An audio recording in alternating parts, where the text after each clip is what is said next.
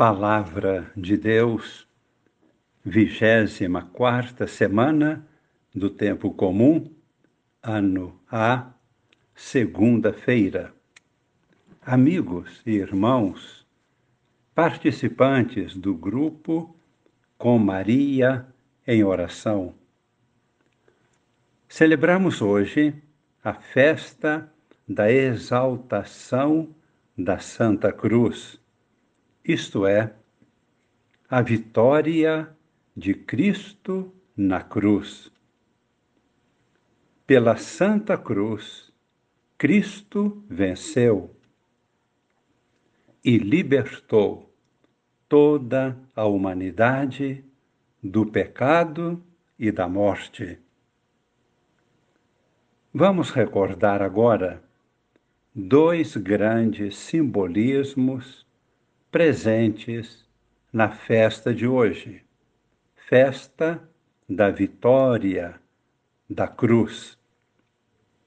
Primeiro simbolismo, nós nos lembramos da árvore do paraíso, na qual uma serpente, simbolizando o demônio, venceu nossos primeiros pais Adão e Eva. Foi o pecado e a morte.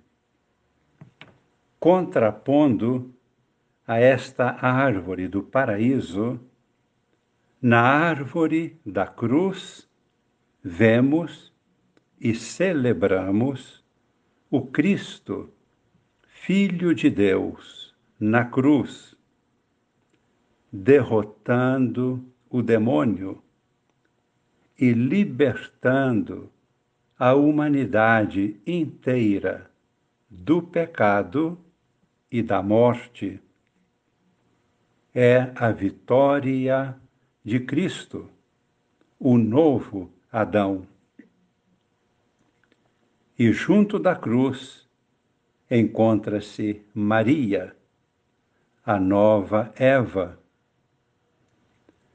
Deste sacrifício da cruz nasce uma nova humanidade em Cristo, no coração de Maria.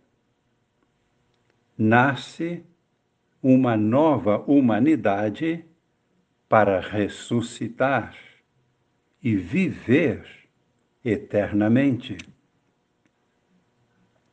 Segundo simbolismo, este segundo simbolismo se encontra na primeira leitura e também no Evangelho de hoje. A serpente de bronze. O que significa isso? Nós ouvimos na primeira leitura, no livro dos Números, que o povo de Deus no deserto em determinado momento de sua caminhada, vencido pelo cansaço, murmurou contra Deus, murmurando contra Moisés. Apareceram no deserto muitas serpentes venenosas que mordiam e matavam muitas pessoas. Moisés recorreu a Deus. Deus mandou que Moisés fizesse uma serpente de bronze e colocasse bem alto numa haste.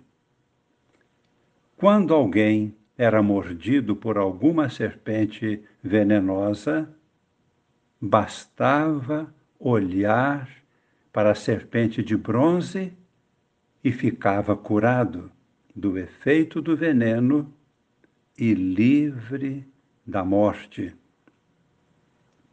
Assim foi feito e assim aconteceu. Vejamos agora no Evangelho de São João, capítulo 3, nos versículos de 14 a 17. Jesus conversando com Nicodemos e afirmando que devemos nascer de novo. Então ele relembra o acontecimento da serpente de bronze no deserto, feita por Moisés. E Jesus afirma para Nicodemos: do mesmo modo como Moisés levantou a serpente de bronze no deserto, assim é necessário que o Filho do Homem seja levantado, para que todos os que nele crerem tenham a vida eterna. Pois Deus amou tanto o mundo que deu o seu Filho unigênito, para que não morra todo o que nele crer, mas tenha a vida eterna. De fato, Deus não enviou o seu Filho ao mundo para condenar o mundo, mas para que o mundo seja salvo por ele. A serpente simboliza a paixão de Cristo. O Cristo crucificado é o próprio amor de Deus Pai salvando a humanidade. E o nosso olhar para a cruz, para o Cristo crucificado, é a nossa fé. Por isso, um dia Jesus profetizou dizendo: Quando eu for levantado da terra, atrairei tudo a mim. E a Igreja reza hoje, repetindo as palavras de São Paulo, a cruz de nosso Senhor Jesus Cristo deve ser a nossa glória. Nele está nossa vida e ressurreição. Foi Ele quem nos salvou e libertou. Rezemos fechando nossos olhos, no silêncio do nosso coração. Procuramos tornar-nos presentes no Monte Calvário, junto à cruz de Jesus. Vemos o Cristo crucificado com seu coração aberto pela lança, junto à cruz de Jesus, Nossa Senhora, de pé, forte, mesmo com todo sofrimento,